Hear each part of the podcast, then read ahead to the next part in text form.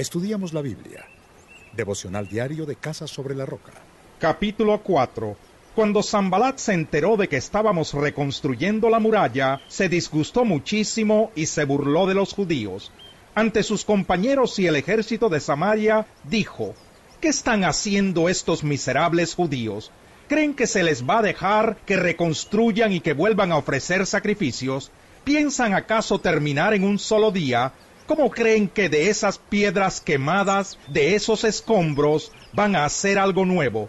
Y Tobías el amonita, que estaba junto a él, añadió, hasta una zorra, si se sube a ese montón de piedras, lo echa abajo. Por eso oramos, escucha Dios nuestro, cómo se burlan de nosotros. Haz que sus ofensas recaigan sobre ellos mismos. Entrégalos a sus enemigos, que los lleven en cautiverio, no pases por alto su maldad, ni olvides sus pecados, porque insultan a los que reconstruyen. Continuamos con la reconstrucción y levantamos la muralla hasta media altura, pues el pueblo trabajó con entusiasmo. Pero cuando Zambalat y Tobías y los árabes, los amonitas y los asdodeos se enteraron de que avanzaba la reconstrucción de la muralla y de que ya estábamos cerrando las brechas, se enojaron muchísimo y acordaron atacar a Jerusalén y provocar disturbios en ella. Oramos entonces a nuestro Dios y decidimos montar guardia día y noche para defendernos de ellos. Por su parte la gente de Judá decía, los cargadores desfallecen, pues son muchos los escombros. No vamos a poder reconstruir esta muralla. Y nuestros enemigos maquinaban, les caeremos por sorpresa y los mataremos. Así haremos que la obra se suspenda. Algunos de los judíos que vivían cerca de ellos venían constantemente y nos advertían, los van a atacar por todos lados. Así que puse a la gente por familias con sus espadas, arcos y lanzas, detrás de las murallas, en los lugares más vulnerables y desguarnecidos. Luego de examinar la situación, me levanté y dije a los nobles y gobernantes y al resto del pueblo, no les tengan miedo, acuérdense del Señor que es grande y temible, y peleen por sus hermanos, por sus hijos e hijas, y por sus esposas y sus hogares. Una vez que nuestros enemigos se dieron cuenta de que conocíamos sus intenciones y de que Dios había frustrado sus planes, todos regresamos a la muralla, cada uno a su trabajo. A partir de aquel día, la mitad de mi gente trabajaba en la obra, mientras la otra mitad permanecía armada con lanzas, escudos, arcos y corazas. Los jefes estaban pendientes de toda la gente de Judá tanto los que reconstruían la muralla como los que acarreaban los materiales, no descuidaban ni la obra ni la defensa. Todos los que trabajaban en la reconstrucción llevaban la espada a la cintura. A mi lado estaba el encargado de dar el toque de alarma. Yo les había dicho a los nobles y gobernantes y al resto del pueblo, la tarea es grande y extensa, y nosotros estamos muy esparcidos en la muralla, distantes los unos de los otros. Por eso, al oír el toque de alarma, cerremos filas. Nuestro Dios peleará por nosotros. Así que desde el amanecer hasta que aparecían las estrellas, mientras trabajábamos en la obra, la mitad de la gente montaba guardia lanza en mano. En aquella ocasión también le dije a la gente, todos ustedes, incluso los ayudantes, quédense en Jerusalén para que en la noche sirvan de centinelas y de día trabajen en la obra. Ni yo ni mis parientes y ayudantes, ni los de mi guardia personal, nos desvestíamos para nada. Cada uno de nosotros se mantenía listo para la defensa.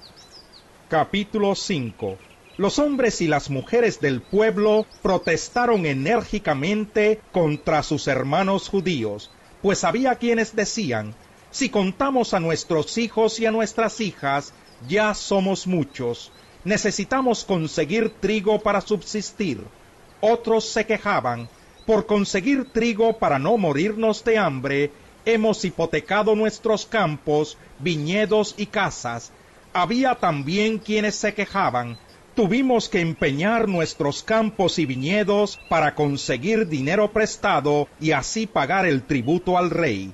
Y aunque nosotros y nuestros hermanos somos de la misma sangre, y nuestros hijos y los suyos son iguales, a nosotros nos ha tocado vender a nuestros hijos e hijas como esclavos. De hecho, hay hijas nuestras sirviendo como esclavas y no podemos rescatarlas, puesto que nuestros campos y viñedos están en poder de otros. Cuando oí sus palabras de protesta, me enojé muchísimo, y después de reflexionar, reprendí a los nobles y gobernantes. Es inconcebible que sus propios hermanos les exijan el pago de intereses. Convoqué además una gran asamblea contra ellos, y allí les recriminé hasta donde nos ha sido posible, hemos rescatado a nuestros hermanos judíos que fueron vendidos a los paganos, y ahora son ustedes quienes venden a sus hermanos, después de que nosotros los hemos rescatado. Todos se quedaron callados, pues no sabían qué responder. Yo añadí, lo que están haciendo ustedes es incorrecto. No deberían mostrar la debida reverencia a nuestro Dios y evitar así el reproche de los paganos nuestros enemigos, mis hermanos y mis criados, y hasta yo mismo les hemos prestado dinero y trigo, pero ahora quitémosles esa carga de encima. Yo les ruego que les devuelvan campos, viñedos, olivares y casas, y también el uno por ciento de la plata, del trigo, del vino y del aceite que ustedes les exigen. Está bien, respondieron ellos, haremos todo lo que nos has pedido, se lo devolveremos todo sin exigirles nada. Entonces llamé a los sacerdotes y ante estos les hice jurar que cumplirían su promesa. Luego me sacudí el manto y afirmé, así sacuda Dios y arroje de su casa y de sus propiedades a todo el que no cumpla esta promesa, así lo sacuda Dios y lo deje sin nada. Toda la asamblea respondió, Amén. Y alabaron al Señor, y el pueblo cumplió lo prometido. Desde el año 20 del reinado de Artajerjes, cuando fui designado gobernador de la tierra de Judá, hasta el año 32, es decir, durante doce años, ni mis hermanos ni yo utilizamos el impuesto que me correspondía como gobernador. En cambio, los gobernadores que me precedieron habían impuesto cargas sobre el pueblo y cada día les habían exigido comida y vino por un valor de cuarenta monedas de plata. También sus criados oprimían al pueblo. En cambio yo, por temor a Dios, no hice eso. Al contrario, tanto yo como mis criados trabajamos en la reconstrucción de la muralla y no compramos ningún terreno.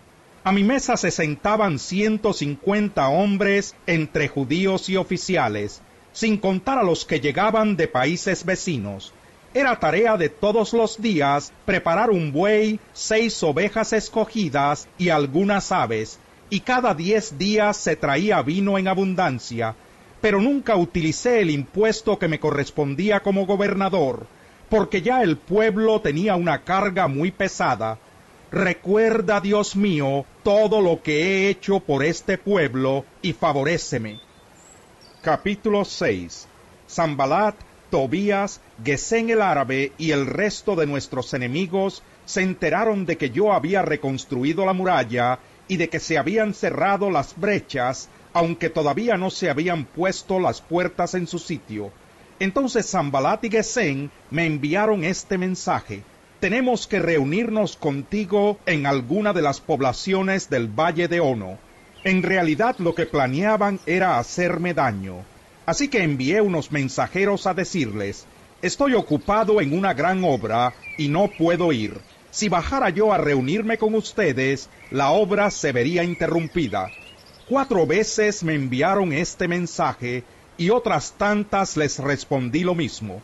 La quinta vez Zambalat me envió, por medio de uno de sus siervos, el mismo mensaje en una carta abierta que a la letra decía, Corre el rumor entre la gente y Gesén lo asegura de que tú y los judíos están construyendo la muralla porque tienen planes de rebelarse.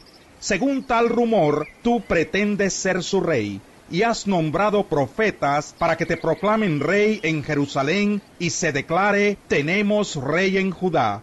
Por eso ven y hablemos de este asunto antes de que todo esto llegue a oídos del rey. Yo envié a decirle, nada de lo que dices es cierto, todo esto es pura invención tuya. En realidad lo que pretendían era asustarnos, pensaban desanimarnos para que no termináramos la obra.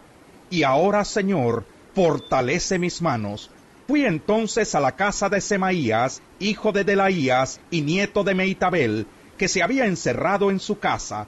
Él me dijo, reunámonos a puerta cerrada en la casa de Dios, en el interior del templo, porque vendrán a matarte. Sí, esta noche te quitarán la vida. Pero yo le respondí, yo no soy de los que huyen. Los hombres como yo no corren a esconderse en el templo para salvar la vida. No me esconderé. Y es que me di cuenta de que Dios no lo había enviado, sino que se las daba de profeta porque Zambalat y Tobías lo habían sobornado. En efecto, le habían pagado para intimidarme y hacerme pecar siguiendo su consejo. De este modo podrían hablar mal de mí y desprestigiarme. Dios mío, recuerda las intrigas de Zambalat y Tobías, recuerda también a la profetisa Noadías y a los otros profetas que quisieron intimidarme. La muralla se terminó el día 25 del mes de Elul. Su reconstrucción había durado 52 días. Cuando todos nuestros enemigos se enteraron de esto, las naciones vecinas se sintieron humilladas, pues reconocieron que ese trabajo se había hecho con la ayuda de nuestro Dios.